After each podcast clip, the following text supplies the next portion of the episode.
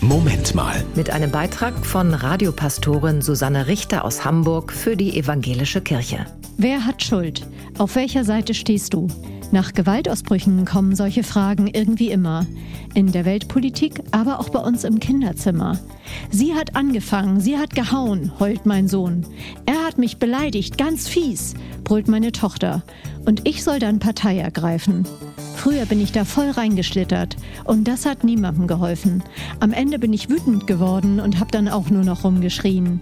Ich bin immer noch keine gute Streitschlichterin, aber eins habe ich langsam begriffen. Wenn ich für Frieden sorgen will, dann muss ich das verbindende Element bleiben.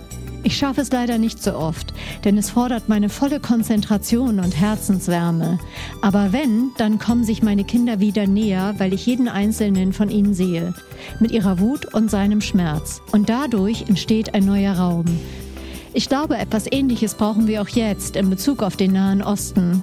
Der Vergleich hinkt, das weiß ich. Es geht nicht um einen Kinderstreit, das ist klar. Aber tatsächlich hat der israelische Historiker Yuval Harari etwas Ähnliches gesagt.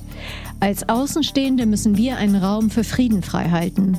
Die Konfliktparteien sind zu sehr in ihrem Schmerz gefangen. Unsere Aufgabe ist es, dass wir für die Möglichkeit stehen, dass sich Feinde irgendwann wieder annähern können. Für mich hat das viel mit Glauben zu tun. Der amerikanische Bürgerrechtler Martin Luther King hat es so passend gesagt. Dunkelheit kann Dunkelheit nicht vertreiben. Das kann nur Licht. Hass kann Hass nicht vertreiben. Das kann nur die Liebe.